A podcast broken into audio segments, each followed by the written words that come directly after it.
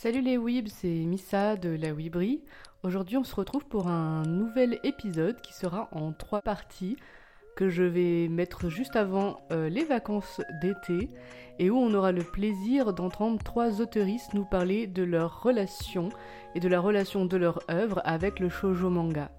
C'est un épisode que j'ai eu l'occasion d'enregistrer au Festival d'Angoulême 2023 et je remercie ces trois autoristes de s'être livrés à moi. Je vous laisse avec cet épisode où on entendra le récit de l'autrice de bande dessinée et illustratrice Myriam Mal. Bah déjà, euh, comment ça va? Ça va bien, beaucoup de travail, c'est terrible le capitalisme et ce qu'on doit faire pour payer notre loyer et notre épicerie. Quelle aventure T'es bien rentrée à Montréal? Euh, ouais, ouais, ça, je, suis vraiment rentrée juste après Angoulême, donc c'était assez brutal, je dirais. Genre vraiment, je suis partie d'Angoulême le lundi matin, j'ai fait ma valise le soir et le mardi matin, je suis partie, j'ai pris l'avion. Et, euh, et, voilà, c'était intense. On en parlait un petit peu euh, tout à l'heure en off, mais en fait, c'est la deuxième fois qu'on fait cette interview. Parce qu'on a eu un peu une interview de la de la poisse, on va dire, de la malchance. Euh, il y a eu des travaux pendant qu'on faisait l'interview, on a fini dans le hall, et puis finalement, euh, ma carte SD est décédée entre deux interviews, quelque chose d'incroyable qui n'arrive jamais. Donc bon, je te remercie beaucoup de reprendre le temps de faire cette interview avec moi. Ah bah avec plaisir. Euh, puis t'as aussi oublié de mentionner le fait que la lumière s'éteignait toutes les trois secondes quand on ah enregistré et qu'il fallait la rallumer. C'était un beau moment. Une pensée pour euh, Lucie qui était notre assistante lumière du coup. Euh, on est là du coup pour parler de shojo manga et de l'impact du shojo dans ton œuvre. Euh, est-ce que d'abord, est-ce que tu peux te faire une petite présentation de toi-même? Bah oui, avec plaisir. Donc je m'appelle Myriam Mal, j'ai 30 ans, je suis autrice de bande dessinée et illustratrice. ça a fait une dizaine d'années que je fais ce métier officiel, officiellement. Pardon. J'ai, publié euh, quatre livres, euh, donc des bandes dessinées où j'ai fait et le texte et les dessins. Euh, et sinon, j'ai aussi fait des illustrations de livres, de livres jeunesse. J'ai, j'ai aussi commencé mon. Donc, mes premières bandes dessinées, c'était des bandes dessinées didactiques parce que j'ai aussi une maîtrise en sociologie, en études féministes. Et euh, donc autour de ces, questions-là, et notamment au début euh, autour de l'angle de la représentation, et ensuite euh, j'ai fait un livre jeunesse un peu pour parler de féminisme de façon systémique, disons, pour, bah, pour les enfants. Et après ça, j'ai fait ce que j'ai toujours voulu faire, c'est-à-dire de la fiction. Et donc là, mes deux derniers livres, c'est de la fiction. Mon prochain livre, c'est de la fiction. Je suis très heureuse de faire de la fiction. Et voilà. Oui, du coup, en fait, la fiction, euh, tu en fais depuis, euh, depuis 2020, avec C'est comme ça que je disparais, qui est un livre euh, qui parle de dépression. Est-ce que c'était un tournant important pour toi de passer à, la fiction? Ben oui, parce qu'en fait, donc moi, à la base, j'ai j'ai fait assez vite euh, des, études de bande dessinée, c'est-à-dire j'ai fait une prépa lettres, j'ai fait une licence d'études théâtrales et après ça je suis partie faire un bac, donc une licence en bande dessinée à Saint-Luc, à Bruxelles. Et, euh, moi, donc quand je suis rentrée dans ça, c'était à la base je voulais être comédienne et euh, je me suis dit en fait non, je préfère faire des dessins. Et j'avais vraiment envie de raconter des choses, genre vraiment dès le début c'était parce que je voulais faire de la fiction. J'ai toujours lu de la bande dessinée depuis que je suis petite, du manga aussi. Enfin, ouais, c'est de la bande dessinée, mais bref je, donc c'était une forme d'expression pour moi qui me semblait très naturelle et je dis ça en étant bien consciente qu'on n'est pas avec genre un talent, euh, le crayon à la main, mais, mais plutôt, enfin en tout cas qui était la plus simple pour moi. Et, euh, et donc je suis rentrée à Saint-Luc et j'avais vraiment déjà envie de faire de la fiction, mais il se trouve que comme bah, c'est une école, on a des devoirs, on a des projets à faire. Entre temps, j'ai commencé à faire des petites BD didactiques explicatives parce que j'aimais ça. Et c'est un peu ça qui a pogné, qui a fait que j'ai comme commencé à être euh, publié et c'est un peu devenu mon truc euh, par hasard. Et, euh, et j'ai eu assez vite peur de m'enfermer dans ça. pour le futur, pour moi, c'était évident que je serais malheureuse si je continuais à faire ça tout le temps, surtout sur des sujets aussi lourds, parce que mine de rien, la bande dessinée militante, bah, ça demande de et la, en fait, la vulgarisation, moi, je pense que ça demande énormément de rigueur. Et en plus, comme c'était quelque chose de militant sur des, sujets euh, lourds, ça faisait que je lisais énormément d'essais, d'articles, euh, etc. sur des, sur par exemple les violences sexuelles, sur euh, les inégalités. C'est pas quelque chose qui, à long terme, me semblait viable pour pour être tout simplement heureuse. Et, et, bref, et à côté de ça, quand je suis arrivée à Montréal en 2016, euh, ici, il y a une scène du, du fanzine. Ici, il y avait vraiment ce truc que tu peux faire euh, 30 pages de BD, hop, t'imprimes ça sur du papier imprimante, tu fais brocher ça chez ton imprimeur. Et euh, et t'as un petit fanzine que tu vends entre 5 et 10 dollars euh, en noir et blanc euh, dans euh, des salons. Donc du coup, notamment pour Exposine et tout, bah, je faisais un ou deux fanzines par an. Souvent comme j'avais soit j'étais aux études, soit après ça j'ai travaillé dans un, un organisme social euh, j'avais pas beaucoup de temps et donc souvent c'était des choses que je faisais sur une, deux semaines. Euh, voire moins. Il y a un fanzine que j'ai fait en trois jours. Euh, mais c'était vraiment pour le plaisir et parce qu'en fait, moi, j'avais aussi, je sentais que ma formation n'était pas suffisante et donc j'avais envie de m'entraîner à faire de la fiction, m'entraîner à écrire des histoires, trouver comment j'aimais dessiner, trouver comment j'aimais écrire, euh, quel, genre d'histoire j'aimais raconter. Bref, donc tout ça pour dire, ça faisait longtemps quand même que je préparais ce passage à la fiction et euh, le moment où j'ai fait C'est comme ça que je disparais, en fait, c'était un fanzine justement euh, que j'avais fait en novembre 2018.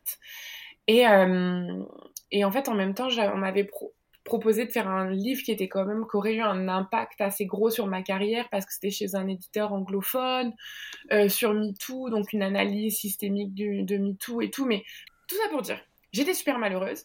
Et j'avais fait ce fanzine que j'aimais et je sentais qu'il pouvait euh, aller plus loin. Et du coup, j'en ai parlé à mes éditeurs français, donc La Ville Brûle. Et donc, ils avaient jamais vraiment fait ça, donc je savais pas s'ils allaient accepter. Et quand ils ont dit oui, ça a été un tel soulagement pour moi. ça m'a, ça m'a fait très plaisir et j'étais très contente aussi parce que je suis quelqu'un qui lit beaucoup de livres, de bandes dessinées, qui, lit qui regarde beaucoup de films. Euh, et je réfléchis beaucoup à la position de la créatrice ou du créateur. Et là, c'était chouette de pouvoir mettre ça en pratique, c'est-à-dire par exemple écrire un livre en me disant ok, mais pour qui j'écris? Qui est C'est quoi mon but principal? Et là, mon but principal, c'était euh, que ça ne soit pas un livre déclencheur, que ça ne soit pas un livre blessant pour les personnes qui pouvaient euh, avoir subi des violences sexuelles ou qui avaient vécu des dépressions ou qui en vivaient. Et donc, c'était vraiment ça qui m'a hum, euh, bah, c'était mon, objectif de base et ensuite c'est quelque chose qui m'a dans, dans, le reste de mon écriture maintenant c'est toujours la première question que je me pose. Pour qui j'écris du point de vue de qui j'écris à quel groupe social je m'adresse en premier euh, à quel euh, quelle est ma position. Enfin il y a un truc aussi intéressant depuis parce que pas forcément on parle d'écriture on pense souvent à le neutre c'est souvent le masculin blanc cis hétéro bourgeois. Bon et questionner ça, je trouve que c'est hyper important dans, son œuvre. Et d'ailleurs, pour arriver au shoujo, je pense que c'est grâce notamment à ma lecture des shoujo que, et après aussi à visionner des films faits par des réalisatrices, euh, je pense que c'est les deux choses euh, principales qui m'ont fait un peu questionner de, en fait, euh, quand on se fiche de ce public des hommes cis hétéros blancs, ça fait une énorme différence en fait. Juste le fait de ne pas le mettre au centre, ça fait une énorme différence, je trouve, dans l'écriture. Et, euh, et, je remercie beaucoup. Je suis vraiment heureuse d'avoir rencontré ces œuvres-là pour, pour, euh, qui m'ont aidé à, comprendre ça, entre autres. Justement, dans, donc, euh, dans C'est comme ça que je disparais, tu as évoqué un peu le sujet que tu abordes à l'intérieur. Donc, tu parles bah, de dépression, d'agression sexuelle, de comment est-ce qu'on vit après après une agression sexuelle, etc. Et on voit en fait ton personnage traverser ses journées, les moments où elle arrive à sortir avec ses amis, les moments où elle n'y arrive pas. On est très ancré dans, dans son quotidien. Et moi, ce qui m'a frappé, euh, en dehors du fait que bah, le personnage principal est une femme comme dans, comme dans beaucoup de, de shoujo, c'est aussi la façon dont tu arrives à, à transmettre les émotions en te concentrant sur justement des petits gestes du quotidien, des plans serrés sur les mains, sur des parties de visage, avec des visages qui s'effacent, etc., des, des, des, yeux, des regards, etc. Et du coup, comme tu viens de le dire, le shoujo t'a beaucoup euh, inspiré euh, dans ton œuvre. Est-ce que c'est là-dedans euh, que graphiquement on retrouve l'influence du shoujo chez toi? Oui, je pense vraiment, en fait, bah, graphiquement, mais un truc que je trouve merveilleux dans la bande dessinée, c'est que c'est vraiment un médium qui utilise la forme et le fond ensemble pour raconter l'histoire. C'est pas du texte illustré ou des images commentées. Et, et, ça, vraiment, c'est euh, c'est vraiment, je pense, les shoujo qui m'ont fait comprendre ça. Alors, quand je dis vraiment les shoujo, c'est parce que donc j'ai lu de la BD très jeune. J'ai lu euh, Tom Tom et Nana, Sardine de l'espace, etc. quand j'avais genre 4-5 ans. Après, euh, mon, père avait une très grande collection de BD. Ma mère avait aussi d'autres types de bandes dessinées. Je suis tombée sur la BD. J'ai une assez mauvaise culture de BD franco-belge classique. Genre, j'ai lu Astérix et Tintin parce que mon père avait ça chez ma grand-mère, genre ses BD d'enfance, mais euh, et Gottlieb, mais c'est vrai que sinon, euh, j'ai pas lu les Schtroumpfs, j'ai pas lu H-Talon, j'ai pas lu bon. Par contre, euh, dès que j'ai eu 10-11 ans, j'ai lu des BD, de la BD indé. Bon, malheureusement, surtout des, beaucoup d'auteurs hommes que je désavoue complètement aujourd'hui. Mais je dirais qu'au moins, ça m'a montré que le dessin n'était pas toujours obligé d'être un dessin de la ligne claire. Et de l'autre côté, à 10 ans, dans une FNAC, désolée de citer, mais bon, je viens d'une petite, euh, une petite ville où il y avait juste un marchand de la presse et là j'étais en vacances à Marseille chez ma grand-mère. Dans une Fnac, je tombe sur quoi? Fruits basket, comme je disais à l'époque. J'ai du mal à dire, à dire fruits basket ou genre je sais même pas comment faut le prononcer parce que j'avais 10 ans et je disais fruits basket. Mais du coup, je tombe sur fruits basket. On avait on était quatre dans au collège et on commence à genre faire une sorte de, de chaîne où on s'achète euh, chacune un tome euh, les unes après les autres puis on se le prête etc parce que je pense que je devais avoir le droit d'avoir trois mangas par an euh, et, et, en fait après ça je suis tombée dans une, une, spirale de lire le plus de mangas possible et de, et que des shoujo en fait je n'ai jamais lu autre chose mais c'était tellement sous l'étiquette shojo. Et donc, mes parents, au bout d'un moment, ils étaient en mode bon, c'est de la sous-littérature, forcément, car euh, à l'époque, et même aujourd'hui, en fait, je pense que les, euh, parents et tout voient pas forcément, même si les mangas sont devenus plus cool euh, chez les ados et, et, et, et, une partie très importante de la culture, je pense qu'il y a toujours un mépris de la part des parents et de la part des adultes, bon, bref. Mais moi, c'était ça, mais en même temps, ils étaient en mode bon, c'est des trucs de jeunes filles, écoute, elle lit pas d'autres choses comme ça à côté, je lisais genre, j'étais trop dark et je lisais genre Amélie Nothomb. Mais euh, bref. Et, euh, mais, mais voilà, donc c'était un peu. J'avais, et il regardait pas trop. Et ce que je t'avais dit la dernière fois quand, quand on s'était parlé, c'était que je me rappelle que je lisais à la fois des trucs comme Fruit Basket, donc, où, où vraiment c'est, c'est, c'est quand même dark vers la fin, mais au début c'est très euh, cla shoujo classique, triangle amoureux, secret de famille. Euh, pauvre fille orpheline et pauvre euh, qui se fait adopter par euh, des, des, riches. des riches beaux gosses. mystérieux, ouais. et, et donc il y avait des trucs comme ça, il y avait des trucs comme parmi eux, etc., des amourettes de lycée et, et des, des, trucs de lycéennes, lycéens de l'autre côté, je lisais Nana, pareil, qui m'a énormément marqué. Je lisais des mangas drôles et il y avait aussi des mangas super violents comme euh, ceux de Yu Watase, euh, Alice. Bon, je suis désolée, hein, c'est vraiment un truc que je dis avec, comme je le disais à l'époque, donc Alice 19TH et, euh, et Ayashino Ceres. Vraiment, Ayashino Ceres, c'est hyper gore. Et ce qui est drôle, c'est que moi, j'avais une tolérance et j'ai toujours une tolérance très très faible au gore, euh, au, truc dégueu, etc. Et, et Alice ça me, j'étais tellement happée par l'histoire. Il y avait tellement de, richesse et de diversité d'histoires. Bref, et je trouvais ça, j'avais comme pas besoin, j'avais l'impression d'avoir tout ce qu'il me fallait, c'est-à-dire des héroïnes et des histoires super diverses, super variées. Et moi, je pense que c'est un truc, c'est comme aujourd'hui, j'ai beaucoup de mal à regarder des films qui sont pas réalisés par des femmes ou des films, euh, même souvent, parce que moi je suis lesbienne, qui sont des histoires d'amour hétéro et tout, c'est comme compliqué pour moi parce que j'ai juste la flemme, disons. Mais hum, et là, c'était un peu pareil. Euh, j'étais en mode genre pourquoi lire des shonen? C'est pas que ça a l'air mauvais ou quoi, mais juste j'ai tellement une richesse devant moi. Puis dans, ce, dans ces livres-là, la chose qu'il y avait en commun, c'était le travail des émotions. Alors euh, souvent, voilà, on me disait ah, c'est du sous-dessin, ils ont, c'est vrai, ils ont des assistants, ils font, il y a des trames, il y a des décors qui sont déjà faits, etc.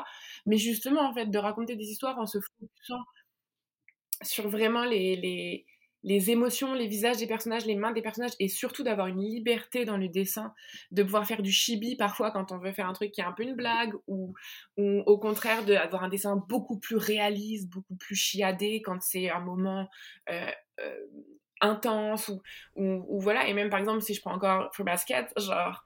Euh, au début, le personnage de Shigure, qui était mon préféré, euh, au début, il est comme ah, c'est il est tout gentil, c'est genre le chien, je pense, c'est comme il est tout gentil, il est comme foufou, euh, il, est un peu dragueur et et tout ça. Et à la fin, on voit qu'il est beaucoup plus dark et d'un seul coup, toutes ces espèces de son dessin qui était justement très lisse et très expressif et souvent chibi, d'un seul coup, il y a des dessins beaucoup plus euh, esthétiques de lui qui regarde dans le vague et qui dit des choses sombres. Et en fait, mine de rien, ben, ça m'a beaucoup marqué et c'est quelque chose que j'ai tout de suite voulu parce que je dessinais déjà, bon, très mal, mais à l'époque, et c'est tout de suite quelque chose que j'ai voulu reproduire. Et d'ailleurs, euh, euh, j'ai vraiment, c'est les, j'ai assez peu recopié des dessins dans ma vie. Euh, malheureusement, euh, l'autre auteur, euh, maintenant, il, je, je, je, les cancelle car tout le monde sait que les féministes sont adeptes de la cancel culture. c'est un, auteur voilà, de, de, BD que maintenant je déteste ce qu'il fait et, et puis lui, il a pas l'air d'une très bonne personne. Mais son dessin m'avait beaucoup, beaucoup, beaucoup marqué. Donc j'avais beaucoup recopié ses dessins quand j'avais genre 17-18 ans. Mais avant ça, les seuls dessins que j'ai copiés, c'était des dessins de shoujo, quoi. notamment Clamp notamment Miona Fuji et notamment Nana. Et je finis sur Nana et sur Gals parce qu'aussi, je dis toujours mes deux mangas préférés et je les citerai à l'infini parce que, parce que trop important pour moi. Mais c'est deux façons très différentes euh, de mettre en scène les émotions. Dans l'humour, et, et, les deux sont drôles et les deux sont tristes parfois, mais il y a vraiment ce travail justement du détail, euh, notamment Nana, euh, voilà, des petits objets du quotidien qui ont un symbole, une, signification. En fait, ça pour moi c'est super important parce que mes histoires, je les pense. Pour moi, toutes les œuvres sont très contextualisées. Euh, c'est hyper important, c'est peut-être euh, ma casquette de sociologue, mais en fait, je pense pas, c'est juste. Bref. Mais pour moi, toutes les œuvres existent dans un certain contexte, et donc, c'est pas que je veux faire quelque chose qui est réaliste, c'est juste que je veux faire quelque chose qui euh, qui, est, vraisemblable. Et du coup, il faut que j'ancre mon histoire quelque part. Et en fait, ben, euh, je suis pas du tout adepte du truc de genre, ah, les personnages, genre par exemple, le, truc de faire le questionnaire de Proust pour des personnages, pour moi, ça n'a aucun sens. C'est pas des vrais êtres humains, c'est des personnages. Et donc, toutes les informations que je donne sur eux, elles doivent raconter quelque chose dans l'histoire. Et ça, c'est vraiment, je pense, notamment Nana qui m'a appris ça avec des détails comme le verre avec les fraises ou comme le tatouage. Ou, euh, toutes ces choses-là, savoir que ça a un impact dans l'histoire et que c'est des choses qui vont aider à rendre l'histoire euh, plus, plus, plus vraie en fait, euh, ça va faire. Euh, c'est vraiment un truc qui a été super important dans ma compréhension de la bande dessinée. Et d'ailleurs, j'ai fait ce truc de genre. Une fois que je suis devenue genre jeune adulte, j'étais en mode j'ai rejeté tous les mangas en mode genre non maintenant je vais juste lire de la vraie BD de mec. Euh, indépendante et le truc le plus punk et, esthétique possible et tout. Et c'est cool que j'ai fait ça pendant un moment, mais en vrai, après, quand j'ai voulu moi recommencer à en faire pour de vrai, je suis tout de suite revenue. Quand j'ai déménagé ici, je suis allée sur Kijiji, qui est équivalent du Bon Coin. J'ai racheté genre le plus de tomes de Gals et de, et de Nana que j'ai parce que je les ai laissés chez mes parents. C'est précieux objet. Est-ce que le, le shoujo a aussi euh, euh, eu un impact euh, sur toi en termes euh, d'histoire racontée et de narration? Je pense que l'impact principal, c'est de réaliser qu'on pouvait raconter énormément d'histoires avec des femmes comme protagonistes. Et mine de rien, comme je disais, j'ai 30 ans et en fait, moi, quand j'étais petite, il n'y avait pas tellement. Je dis pas qu'aujourd'hui c'est forcément mieux parce que je suis quand même très critique de de qui fait les histoires, pour qui, dans quel but, du lissage fait par le capitalisme, etc. Mais c'est vrai que je me suis beaucoup, beaucoup accrochée à, à toutes les... Pour le coup, j'étais un garçon, c'est drôle parce que j'étais un garçon manqué, mais en même temps, je, je refusais de m'identifier aux garçons dans les histoires et tout, donc j'ai été, euh, j'avais des, c'était trop drôle, j'avais des posters de Lara Croft, c'est-à-dire des photos que mon père m'imprimait sur Google Images en pixels euh, de Lara Croft version 99 euh, affichées dans ma chambre parce que je, trouvais qu'elle était trop cool, je, genre, euh, toutes les genre j'étais fan de Charmed, j'étais fan de tous les, les, trucs où je pouvais avoir des, des, des, personnages principaux de femmes badass, même si maintenant on peut avoir un regard critique évidemment, mais c'était un truc que je cherchais et là dans les mangas d'un seul coup, non seulement j'avais ça, enfin dans les shoujo du plus spécifiquement, j'avais ça, mais j'avais aussi, enfin j'avais accès à de l'émotion, j'avais, il y avait tellement d'histoires qui étaient possibles, c'était pas justement, c'était pas soit des, trucs fleurs bleues, soit des trucs euh, hyper gore comme Aishno Ceres, mais aussi, donc il y avait tout un éventail entre les deux, et surtout, en fait, bah, dans... j'ai toujours, par exemple, détesté jusqu'à super tard et tout, tous les films romantiques, les histoires, les parce que justement, j'étais dans mon truc de, je suis pas une fille comme les autres, non, non, mais dans les shoujo, je ne demandais que ça. Je les voulais, ces histoires de, de lycéennes qui se travestissent dans un lycée de garçons pour suivre son idole, ou, euh, ou de frères jumeaux qui se fait passer pour sa jumelle et qui comme... C'est des choses que je recherchais parce qu'en fait, justement, il y avait tellement de nuances et c'était beaucoup plus... C'était des histoires avec un travail des émotions euh, beaucoup plus fort, beaucoup plus nuancé, beaucoup plus complexe que euh, je pense ce que les autres formes d'art auxquelles j'avais accès à cette époque, c'est-à-dire il y avait des choses qui se faisaient en France et en Occident euh, beaucoup plus, qui étaient beaucoup plus riches que ce à quoi j'avais accès, je le sais, et maintenant je rattrape mon, retard dans ça aussi parce que c'était des films indépendants, parce que c'était de la BD indépendante, etc. Mais dans les trucs grand public, c'est vrai que c'était très très très cliché ce qu'on nous servait. Ça veut pas dire que j'avais pas de, tendresse pour certaines choses, ou voilà, genre pareil, comme je disais, Charme, c'était ma vie. Mais, euh, mais de l'autre côté, euh, dans ces histoires-là, j'avais l'impression d'avoir accès à un panel d'histoires beaucoup plus variées. Et je me rappelle que bah, c'est ça, en fait. Des fois, j'avais, j'étais en mode, ok, bah là, j'ai envie de lire ce manga euh, euh, Peach Girl, je crois que ça s'appelle, genre sur une, une euh, Gyaru. Je suis pas sûre de comment ça se oui. prononce, si c'est bon, ouais. Oui, c'est quand même... et, et, en fait, c'est ça. Et genre, pareil, genre, découvrir les Gal avec Gal, j'étais en mode punaise, c'est trop bien. Et donc, découvrir un peu un. Bon, c'est Gal, c'est un manga d'humour et tout, mais il y a aussi une certaine facette de la jeunesse. Et pareil, dans, avec Peach Girl, c'était un truc quand même beaucoup plus triste, beaucoup plus dramatique, sur, avec un personnage principal qui est vu comme l'équivalent d'une bimbo. Enfin, je sais pas, j'ai l'impression que ça m'a donné accès à tellement d'histoires et de narratives différentes et, et, variées. Et en fait, je suis très, très, très reconnaissante parce que, euh, parce que bien sûr, tout n'est pas parfait, parce qu'il y a des clichés, parce qu'il y a aussi probablement qu'il y a des mangas que j'ai lus et dont je garde un souvenir très tendre et que si je les relisais aujourd'hui, je serais en mode genre, mais en vrai, ben, mine de rien, c'était ma c'était une ouverture sur les différentes histoires possibles et aussi euh, ben je sais pas genre de, voir des, je pense le fait que ça vienne du Japon, même si je sais que c'est très codifié aussi les shoujo et les mangas, euh, et pas du tout pour dire oh là là incroyable. J'ai fait partie des gens qui achetaient des magazines sur le Japon et qui étaient super fans du Japon euh, sans savoir ce que c'était en tant que petite blanche française au collège à Marraine. Euh, mais mais plus dans le sens que d'avoir en fait juste pas les mêmes histoires tout le temps que celles qu'on nous servait à, la télé ou au cinéma en, euh, France euh, ou des États-Unis, qui étaient les deux seuls endroits dont on avait la provenance d'histoire. Ben en fait, juste voilà, d'avoir un point de vue plus divers, plus varié, avec tous les défauts que ça peut avoir, avec aussi toute la machine qu'il y a derrière euh, le métier de mangaka, parce que ça n'a pas l'air d'être une vie comment dire, enviable. Ça a l'air d'être des personnes qui font énormément de burn-out. Mais en vrai, bon voilà, moi à cette époque-là, euh, ça a été super, et même maintenant aujourd'hui en fait, ça a été super important. Mais quand je dis à cette époque-là, c'est parce que je pense très sincèrement que je n'avais pas accès à autant d'histoires variées que euh, via les shoujo, mettant en scène des femmes en tout cas. Et, et, des, et, en plus, comme c'était en France, on rangeait shoujo, il y, avait aussi les mangas pour jeunes femmes, j'oublie le, terme, mais souvent qui étaient rangées sous ça. Et donc moi j'avais 13 ans, et mine de rien, bah, d'avoir des histoires de femmes adultes euh, du quotidien, certes avec des twists romancés, nanana, mais en vrai c'était aussi chouette pour la construction de mon futur adulte, euh, la future moi adulte, enfin je sais pas, des vraies histoires et des vrais... Euh, et, et, puis...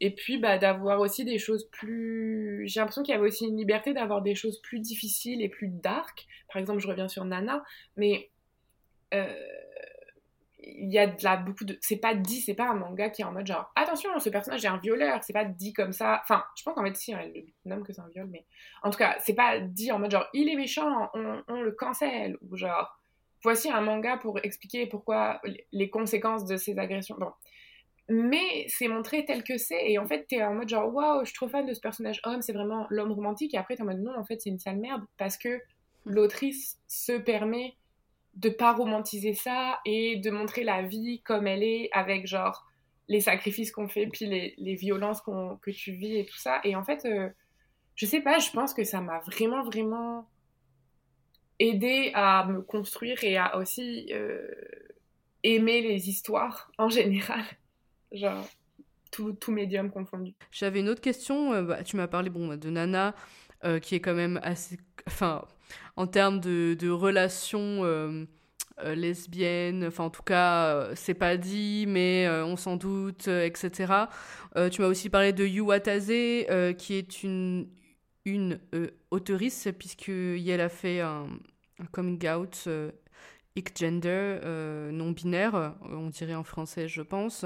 Est-ce que c'est aussi euh, des histoires qui t'ont qui t'ont nourri par rapport à, à à l'expression de genre, euh, parce que je trouve que dans les mangas en général et dans les shoujo en particulier, l'expression de genre, c'est quand même assez... Enfin, c'était vachement plus fluide qu'on pouvait, euh, qu'on pouvait le voir euh, dans la BD franco-belge. Est-ce que tu penses que c'est des histoires... Enfin, ce, cet aspect a aussi eu un impact sur toi, en tant qu'autrice? Ben, Je pense qu'il y a beaucoup de femmes même hétéro qui, si jamais d'un seul coup on disait ouais t'es lesbienne maintenant et qu'elle regardait sur, dans leur passé, elle dirait ah oui c'est vrai il y avait une trace ci, il y avait une trace ci, bon, euh, dans le sens que je pense qu'on a euh, on a beaucoup de, de, bah, comme, comme dit Adrienne Rich dans son texte sur euh, l'hétérosexualité compulsive, la plupart des relations qui apportent du bonheur aux femmes sont les autres femmes. Mais bref, moi j'ai fait mon coming out sur le, enfin mon coming j'ai réalisé que je suis devenue lesbienne sur le tard, disons. mais effectivement j'ai des souvenirs de euh, mon adolescence où en effet euh, je peux identifier ça maintenant avec le fait que c'était lié à, justement euh, je sais pas si on peut dire une attirance mais en tout cas enfin une attirance pour être dans des dynamiques de femmes qui aiment les femmes, que ce soit se questionner sur l'amitié très intense que tu as pour une de tes amies justement, ou justement dans les mangas et tout ça, ça et dans d'autres euh, dans d'autres formes d'art je fais partie des gens qui comme regardaient Steven Universe comme allié puis genre pleurer à chaudes larmes devant la scène la chanson de, de Ruby et Saphir puis comme qui l'a regardé sur YouTube à l'infini je comprenais pas pourquoi mais genre mais mais je sais que dans les mangas c'était aussi un truc que j'aimais beaucoup et que je cherchais beaucoup. Je parle de, de, trucs de travestissement et tout ça mais je pense qu'il y avait un truc justement euh, euh, en tout cas dans les dynamiques de relations qui étaient possibles juste à travers ces expressions. J'étais beaucoup plus fan, par exemple, des mangas d'amour euh, avec ces, alors, je, connaissais le terme Yuri, et d'ailleurs, ce qui est drôle, c'est que je savais que Miyona Fuji, qui donc a fait Gals, qui est mon autre manga préféré ever, euh, et qui est la meilleure amie de Ayazawa, en tout cas, à l'époque, dans leur manga, il y avait écrit Ma meilleure amie. Euh, avait fait un one-shot euh, Yuri. Et euh, je l'avais lu dans un, magazine, bah, ça, euh, Japon manga, quand j'avais genre 12 ans. Et j'étais obsédée par retrouver ça. Et c'est le seul, je suis trop trop nulle avec les scans. Genre, j'aime pas lire sur écran. J'avoue que c'est un truc qui me. Mais c'est le seul scan que j'ai lu parce que j'étais en mode, j'ai besoin de lire ce livre. bon, ça c'était quand j'étais adulte, mais hum, Bref, mais ça m'avait marqué. Par exemple, c'est une info que j'avais gardée dans ma tête et parce qu'en fait, euh, je pense que notamment ce truc-là de des relations entre femmes, donc dans les shoujo, même si, enfin, même quand c'est pas des relations ouvertement euh, lesbiennes, il y a beaucoup ce truc-là et je suis pas de, de, relations romantiques, notamment chez entre jeunes femmes genre chez, euh, les lycéennes, euh, de relations romantiques entre les adolescentes, même si je sais qu'après, c'est toléré tant qu'après elles vont euh, trouver un mari quand elles, sortent du lycée. Hum, et je suis pas du tout spécialiste de comment est vue l'homosexualité au Japon, et j'espère que je dis pas, je dis des choses que je me rappelle avoir lues mais, mais c'est ça, je me rappelle que j'avais lu encore une fois dans ces magazines que euh, c'était toléré, enfin que c'était tout à fait ok vu comme normal quand c'était au lycée, mais après ça il fallait re-rentrer dans le rang de se trouver un mari, etc. Mais dans tous les cas, dans ces livres-là, donc au niveau pour le coup de du lesbianisme et des relations entre femmes, et même Nana, donc c'est une relation d'amitié très très très intense, très euh, qui ressemble à de l'amour en fait. Euh, avec deux personnages qui sont très hétéros à côté, mais, mais en vrai, de voir euh, ces relations-là entre femmes, oui, je pense que ça a été important, même... Enfin, peut-être que c'était une façon pour moi de vivre mon lesbianisme en avance, mais aussi juste, je pense, en tant que fille, euh, c'était hyper important pour moi de voir des relations entre femmes qui étaient belles, qui étaient intenses, qui étaient euh, fusionnelles. Pas forcément fusionnelles, bon, si Nana c'est quand même un peu fusionnel et un peu toxique des fois, mais dans le sens genre, des relations complexes et nuancées où en fait les femmes ne sont pas en fait où les femmes sont des sujets quoi et ne sont pas les, les, les, intérêts amoureux et juste des, poupées qui sont là pour conquérir. En fait, voilà, c'est ça que je pense qui est important, qui est important dans ça, c'est la place très secondaire des hommes. Même si souvent, bon, il y avait des mangas où clairement le centre c'était le couple hétéro et tout, mais dans, en tout cas c'est drôle parce que dans la plupart des mangas dont je me rappelle maintenant et qui m'ont marqué, qui ont été importants pour moi, euh, les personnages au centre c'est les femmes, même si des fois c'est, et, je veux dire vraiment pas juste le personnage principal, mais euh, les dynamiques les plus importantes, même si des fois c'est des dynamiques compliquées et qui sont pas forcément euh, d'amitié ou d'amour ou de famille, mais souvent c'est des relations de femmes. Gal, c'est pareil, c'est un groupe d'amis. Et certes, elles ont toutes leurs chums, puis comme des fois c'est un peu craignos. Exemple, un mec de 27 ans qui sort avec une fille de 16 ans, ils ne se sont pas embrassés, alors tout va bien. Mais t'es genre en mode genre, hmm, non, peut-être pas. Mais, hmm, mais en vrai, c'est super pas important, limite, leur relation amoureuse. Enfin, c'est un peu. Et je pense que quand t'es adolescent, tu relates à ça parce que c'est un espèce de truc de. C'est super important parce que c'est le truc dont tu parles et t'es amoureuse de machin et donc tu parles de ça et c'est ton sujet de, de discussion, mais c'est ton sujet de discussion avec qui? Avec tes amis. C'est comme une sorte de, de, de, petit bois pour faire brûler le feu des conversations et au final c'est juste c'est un peu à l'arrière-plan et je pense que c'est ça qui m'a vraiment euh, contrairement à beaucoup d'autres œuvres euh, encore une fois euh, françaises ou américaines que je voyais à ce moment-là, et eh ben le centre, c'était pas forcément la dynamique du couple, mais c'était plus euh, la dynamique du personnage principal avec son groupe d'amis, avec ses parents, avec ses... Enfin, et, en fait, ça, je pense que ça a été super important dans tous les aspects de ma vie, que ce soit en tant qu'autrice, que ce soit en tant que personne, que ce soit en tant que, spectatrice, lectrice.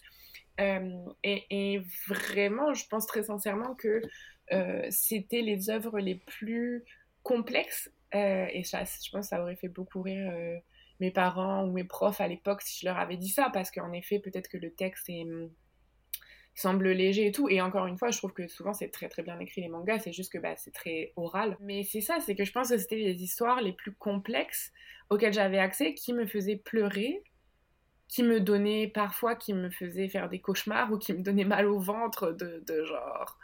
Euh, de, parce que c'était trop, trop intense, ou de l'autre côté qui me faisait mais pleurer aux larmes. Je me rappelle que, je me rappelle que purée, dans Gals, il y avait des moments où elle donne des excuses à son prof sur pourquoi elle a raté les cours. Et des fois, je trouvais ça tellement drôle que j'expliquais à mes amis, je disais, non mais là, Anne, elle arrive et elle dit ça, et là, elle dit qu'elle a fait ça, et genre, c'était comme des, des blagues que tu racontes tellement ça me faisait rire, quoi. Et, et bref, et je suis vraiment reconnaissante d'avoir eu accès à ça, reconnaissance envers mes parents aussi qui ont été, qui étaient snobs avec ça, mais qui quand même m'y ont donné accès. Je suis trop contente en fait d'avoir de, d'avoir eu cette influence-là et je pense que ça marque vraiment beaucoup mon travail aujourd'hui et, et, à l'époque aussi dans mon, comme je disais que je copiais les dessins, je sais que notamment un truc que je faisais c'était les visages et ma mère me disait tout le temps, voilà les corps c'est pas trop ça mais tu fais super bien les expressions et je pense que c'est parce que c'était grâce au manga. Il y a un peu la blague souvent dans plus par rapport aux animés que euh, qu'il n'y a pas beaucoup d'expression et, qu'il y a, que c'est beaucoup des yeux qui clignent, etc. Mais en vrai, qui, qui, qui scintillent, pardon.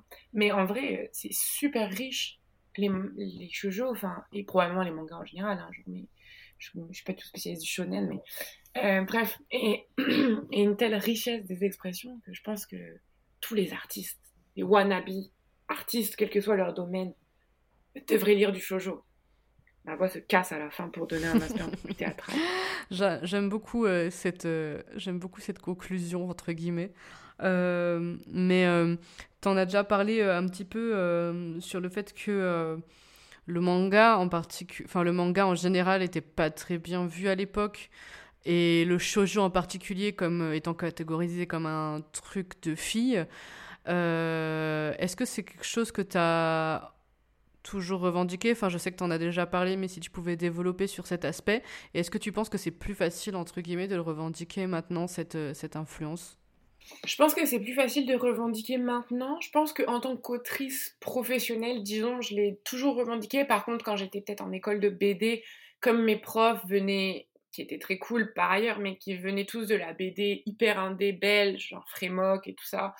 Euh, ils n'aimaient pas du tout les mangas, et je pense qu'ils avaient une vision très réduite des mangas. Euh, ce qui était cool par ailleurs, parce que ça nous ouvrait à, au, lieu de nous faire dessiner justement euh, à la ligne claire et faire des beaux dessins traditionnels, c'est-à-dire un seul type de dessin, très masculin d'ailleurs, euh, très un peu ancien et daté. Ils nous faisaient lire plein de choses. Moi, ils m'ont fait découvrir par exemple David Reschler, qui est aussi une énorme claque et qui est une autre personne très très très très importante dans la construction de mon travail, Julie Delporte, etc. Donc des formes beaucoup plus diverses. Mais c'est vrai qu'à cette époque-là, je fermais un peu ma mouille sur le fait que j'aimais beaucoup les shoujo.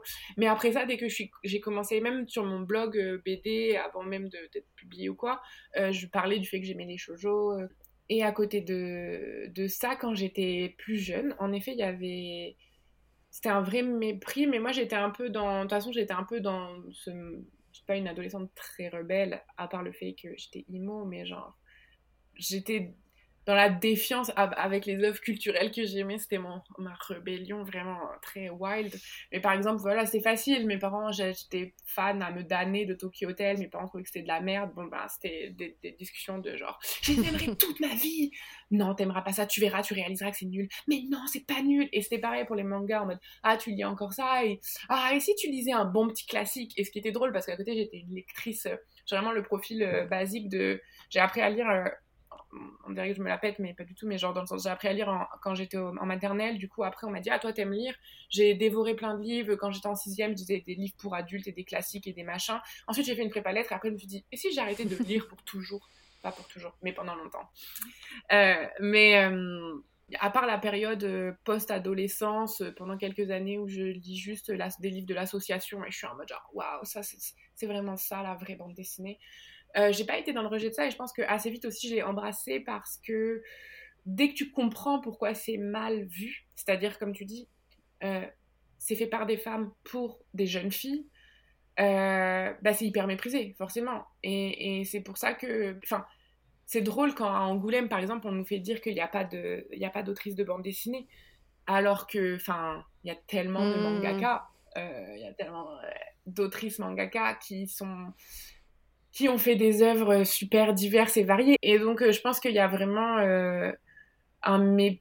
Une fois que tu comprends d'où vient ce mépris-là, bah, ça te donne juste envie, ça te fait aussi réfléchir à pourquoi toi tu l'as rejeté, et aussi, d'un côté, euh, ce à quoi tu as eu accès grâce à ce mépris-là. C'est-à-dire, comme je disais tout à l'heure, c'est vrai que je pense que parce qu'il y a le truc shoujo et que c'est estampillé pour jeunes filles, quand j'étais ado, j'ai pu lire des trucs vraiment auxquels j'aurais pas eu accès.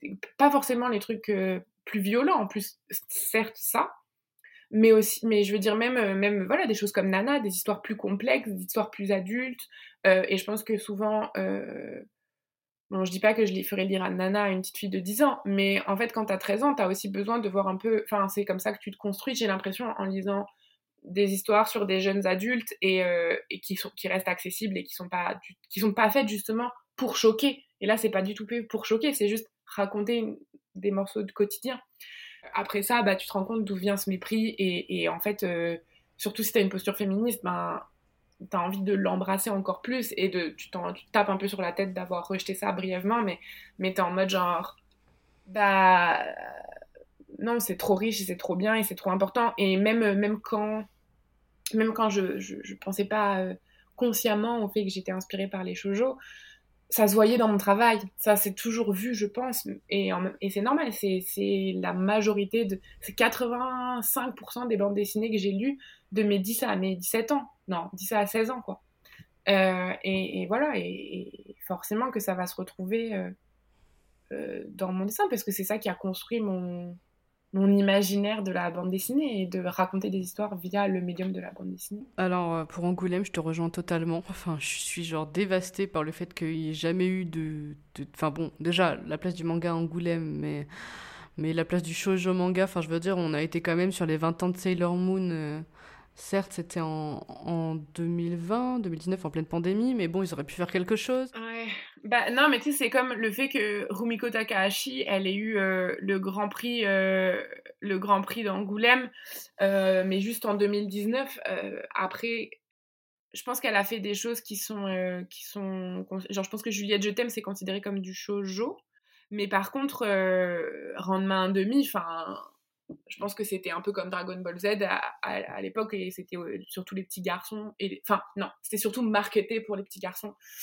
Euh, mais bref mais comme et, donc c'était drôle parce que ça faisait des années qu'il y avait des revendications et qui nous disaient non mais les autrices elles n'ont pas eu une place importante, elles n'ont pas eu... T'es en mode ok mais attends cette autrice là non seulement dans un système capitaliste c'est terrible, ça veut dire des choses dans ce système là que ce soit la meuf qui a le plus vendu de, de BD au monde et en plus elle a fait elle a une œuvre longue comme enfin un truc long comme le bras, il y a eu des adaptations qui ont traversé comme qui ont été adaptés dans plein de pays en, animé. Comme, enfin, je sais pas, Juliette Je t'aime, ça passait à Midi les Zouzous quand j'étais petite. Et clairement, c'était un truc qui datait des années, genre, à guess 80.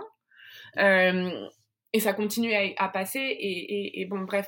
Et de dire que juste de faire comme si elle n'existait pas parce qu'elle avait deux étiquettes qui étaient femme et étrangère, slash japonaise, parce qu'elle aurait été américaine. Enfin, le festival d'Angoulême, je pense qu'il y a une étiquette, euh, il y a, il y a les franco-belges. À côté, il y a les Américains, qui eux, ça va. Euh, et ensuite, toutes les, tous les autres, euh, enfin, tous les autres, la bande dessinée qui vient de pays non blancs. ça, ça c'est comme. Ouh là là, c'est trop compliqué à prononcer. Enfin, genre. T'as l'impression des fois que c'est des sketchs. J'ai déjà entendu des, des, des mecs d'Angoulême dire, dire, des trucs sur des mangaka en mode genre, j'arrive pas à dire le nom, on va pas, non, non, on peut pas le nominer. En mode genre, Bref.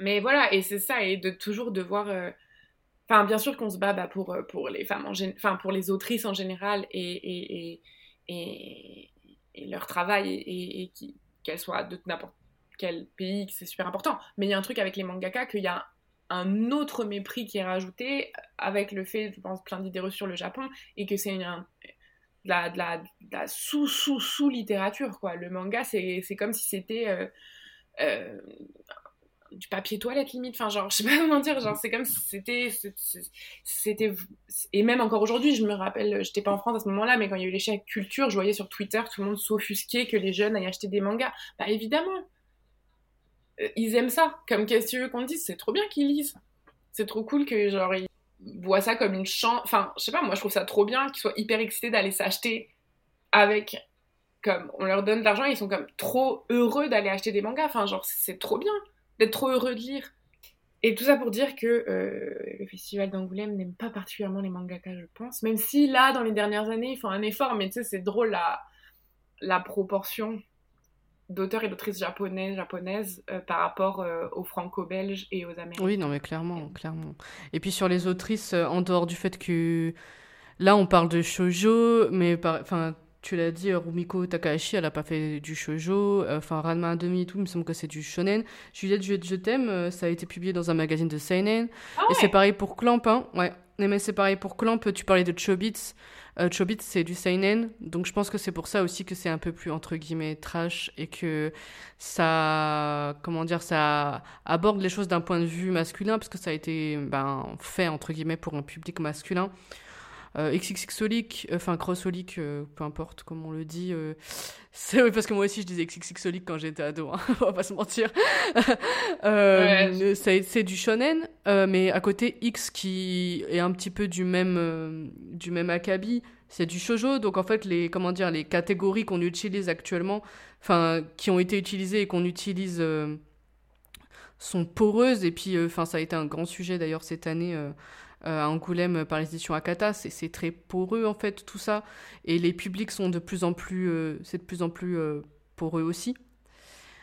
Et, mm. et voilà, je voulais juste, juste préciser ça, le fait que voilà, les autrices dont on parle aujourd'hui n'ont pas fait que du shojo, mais c'est juste qu'on aborde le terme shojo comme, on va dire, il a été marketé en France depuis des années, comme nous on le percevait quand on était plus jeune.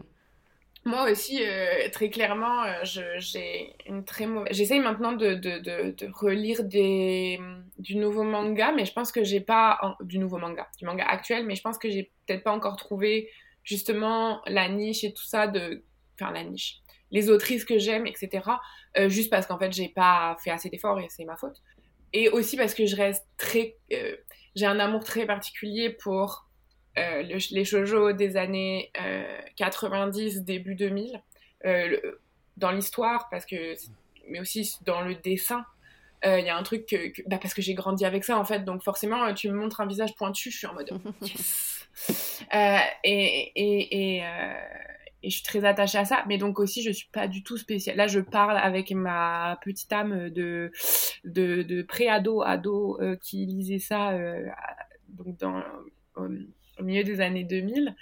Euh, c'est, vrai que depuis, j'ai beaucoup de choses à rattraper et que je suis pas du tout une, une spécialiste, mais c'est aussi ça que je trouve, bah, pas que je trouve cool en mode genre, trop cool de m'interviewer, plus dans le sens par rapport à moi-même en tant qu'autrice, je trouve ça chouette de voir que justement, euh, c'est un truc qui est venu à ce moment-là de ma vie et qui aujourd'hui me marque encore. Et je pense qu'il n'y a pas tant d'œuvres en fait, enfin, que les œuvres qui vraiment ont un impact marquant sur nous. C'est pas toutes les œuvres qu'on lit, c'est certaines et, et, et, je pense que ça veut dire quelque chose qu'il y en ait autant dans, ce dans cette catégorie-là qui m'est qui m'est touchée. Euh, pour terminer, euh, bon, tu as dit que tu en, tu en lisais pas beaucoup de, des contemporains, mais euh, si tu avais justement les recommandations vraiment que tu, qui te tiennent à cœur à donner aux auditeuristes, qu'est-ce que ce serait? Bah, Du coup, je, vais aller dans les old, parce que j'avoue que j'ai oublié les, titres de ceux que j'ai lus récemment, et qui étaient très, très mignons et tout, mais, mais bon, il faut que je les retrouve, et il faut que... que Bref, mais euh, dans, dans, les plus, peut-être dans les, les plus anciens, euh, bon, je pourrais dire euh, Nana, mais tout le monde connaît Nana. Mais je vais quand même dire Gals parce que je pense, je pense qu'il est très connu quand même, mais peut-être un peu moins parce que c'est tellement drôle et c'est tellement deep à la fois. Et, et, pour le coup, pour le travail des émotions et, et tout ça, c'est c'est parfait. Alors l'histoire, c'est on suit Ran Kotobuki qui est, euh, j'ai roulé mon R car apparemment je suis espagnole maintenant, mais qui est, euh, qui est euh, fille de, de, famille de policiers, genre son, ses parents sont policiers, son grand frère, est policier, sa petite sœur veut devenir policière, mais elle, elle veut juste porter des chaussures à plateforme et, et, vivre une vie de cogale. Et c'est très accable jusqu'au dernier tome, malheureusement. Euh, mais sinon, c'est vraiment fun. Et donc, elle règle tous les problèmes à, à base de coups de pied. Mais c'est-à-dire, euh, et ce qui est drôle, c'est. Enfin, non, c'est pas drôle, mais ça aborde vraiment beaucoup, beaucoup de soucis de, pas de soucis, mais de, sujets, euh, disons, importants de cette époque-là, et probablement encore aujourd'hui, comme l'IGME, donc l'exclusion scolaire et le harcèlement, euh, la prostitution des lycéennes, euh, les gangs violents, enfin, vraiment, il y a plein de trucs super durs. Il le, y a un moment un prof qui, qui agresse une élève, enfin, vraiment, mais des, des trucs un panel de choses vraiment deep. À côté de ça, c'est genre, oh là là, j'ai vraiment envie de m'acheter ces nouvelles chaussures à plateforme et cette mini-jupe et je suis en concours pour savoir qui est la meilleure cogale de Shibuya. Genre, c'est bon. Et tout est réglé avec des coups de pied. Donc ça, il faut savoir que genre, des fois, elle va tabasser quelqu'un qui est une victime pour lui dire, arrête de souffrir, on est là pour toi. Et t'es genre, ok, peut-être c'est pas mais d'une certaine façon, c'est très cathartique. Et la première page où c'est un mec qui lui dit genre, allez, on va, je t'ai offert un sac, on va au Love Hotel, et elle, lui donne un énorme coup de poing et il vole à travers la page. J'adore. euh, donc c'est vraiment trop drôle et vraiment je, je conseille, c'est trop trop bien. En plus, voilà, quand on le relit, il y a tout un tome sur le bug de l'an 2000, ça me fait trop rire. XXX qui se dit Cross-Holic, c'est ça? Ouais, je crois. Que euh, pareil, j'avais adoré. Et donc, ce qui est intéressant, c'est que j'étais fan, comme tout le monde, de Sakura Captor quand j'étais petite euh, à la télé. Et puis, euh, après, quand je lis des mangas, on me dit, ah, mais tu sais, il y a, y a, le manga de Sakura, mais il y a aussi une sorte de manga dans un univers parallèle avec Sakura et Lionel qui s'appelle quand même Lionel dans la... Ça, c'est quand même trop drôle. Ils ça, ont beau, gardé le mot Lionel, alors que autant dans Card Captor, tu comprends un peu la volonté de rendre ça. Et bon, bref. Euh, et de l'autre côté, donc, euh, League, qui est comme le... le, C'est comme les deux, deux univers parallèles. Et ça, c'est plus des histoires un peu avec des fantômes et dans une sorte de boutique ésotérique. Et il y a des espèces de, de petites... Euh, pas des enquêtes, mais plus genre, oh, bah là, il y a un fantôme qui hante cette école. Ah, mais en fait, c'est ça, c'était une jeune fille qui s'est suicidée. Bon, c'est hyper dark. Mais, mais je sais pas, j'aimais beaucoup. C'était aussi le style de dessin, donc c'est Clamp. Et le style de dessin est super, euh, euh, super beau, très, euh, très classe. C'est bizarre de dire ça, mais, mais presque on dirait tous des illustrations. Et, j'avais vraiment, vraiment adoré ça. Et j'aimerais trop les relire. Ça fait très longtemps que je les ai pas relus, mais ça m'avait beaucoup marqué. Et encore une fois, j'étais pas du tout quelqu'un qui était attiré par le gore ou le violent. Mais, euh, mais euh, ça, ça m'a. Enfin, il y avait un truc très beau, en fait, dans ça. Et dans, dans une sorte d'esthétisation de l'horreur, mais sans jamais rendre ça euh, moins tragique. Par exemple, aujourd'hui, je sais pas avec le true crime, j'ai beaucoup de avec une belle accent français, j'ai beaucoup de problèmes parce qu'il y a une glamourisation des tueurs. Euh, et, on oublie leurs victimes, on oublie tout ça, etc. Mais là, c'est pas du tout ça. Au contraire, il va y avoir une esthétisation de tout ce qui est euh, justement ésotérique, mais derrière, euh, bah, il y a quand même des problématiques réelles, sociales et, et beaucoup d'empathie. Je pense que c'est ça qui m'avait marqué. Donc voilà. Et ok, j'essaye de réfléchir pour dire un que j'ai pas encore cité, mais bien sûr, dans ces moments-là, tout m'échappe. Euh, Après, si tu te torture par l'esprit, hein, si. Euh, non, non, je sais, mais comme. Tu sais, là, j'ai des idées de. Je pense à des trucs genre Marmelade Boy, mais en vrai, je me rappelle plus du tout de quoi ça parlait, donc. Enfin, genre. oui, tu vas pas recommander un truc que tu. je me rappelle juste du dessin qui était vraiment beau, mais. Euh, mais voilà, peut-être que je pourrais. Lady Oscar, La Rose de Versailles. Bon, très classique, mais euh, oulala. Bah, ça, par rapport à l'expression du genre, j'étais, euh, très bouleversée par, par Oscar. et c'est drôle parce que j'ai revu l'animé en étant adulte et bon, c'est vraiment beaucoup trop long. Genre, les épisodes sont vraiment rallongés euh, parce que je pense que c'est fait un peu à la. C'était un peu bah, comme tous les, conditions de travail devaient pas être ouf. Mais, mais j'étais, j'étais très éprise quand j'étais en ado. Puis j'ai lu les le manga après et pareil, j'ai trouvé ça euh, super fort et puis très très beau. Désolée, c'est des trucs très classiques, mais là je pense à ceux qui m'ont vraiment marqué, marqué. Et bon, Nana, bien sûr, évidemment. Euh, je pourrais dire en fait toute l'œuvre de Ayazawa, pour être honnête, genre, comme j'ai vraiment. J'ai même lu son premier manga trop bizarre avec des surfeurs, que ça c'était pas très très bon. Mais euh, Paradis Kiss et tout, c'était. Ah là là, ça m'a fait découvrir Vivienne Westwood aussi. Bah, de toute façon, en vrai, quand on aime un, auteur ou une autrice, moi j'adore lire les premières œuvres en vrai. Oui, c'est ça, de voir aussi la construction du dessin et je sais pas, je trouve ça, je trouve ça super, euh, super intéressant euh, de voir un peu les, les gimmicks qui sont déjà là et qui ensuite vont être développés. En tout cas, merci beaucoup encore une fois. Ben non, merci. Et euh, je te recommande très vivement de relire euh, vraiment. Bah ouais, il faut que j'ai. soit quand je vais aller chez mes parents, soit euh, si je les trouve euh, d'occasion. Car c'est quand même un petit budget quand t'achètes tout d'un coup. Il mmh. n'y a, pas de... a pas de manga dans les médiathèques à Montréal? Eh ben oui, mais je suis pas sûre que. je pense que c'était chez Glénat. Mais tu sais, il y a des choses qui étaient qui arrivaient pas ici comme euh, il y a Glénat France et Glénat hmm. Québec, par exemple, donc je suis pas. Ou au moins C'est Pika, c'est Pika Edition. Ah oui, c'est vrai. Hmm. Hmm. Faudrait que, comme c'est ça, par exemple, les trucs, les gals que j'ai achetés, la fille, elle les avait achetés en France et amenés ici.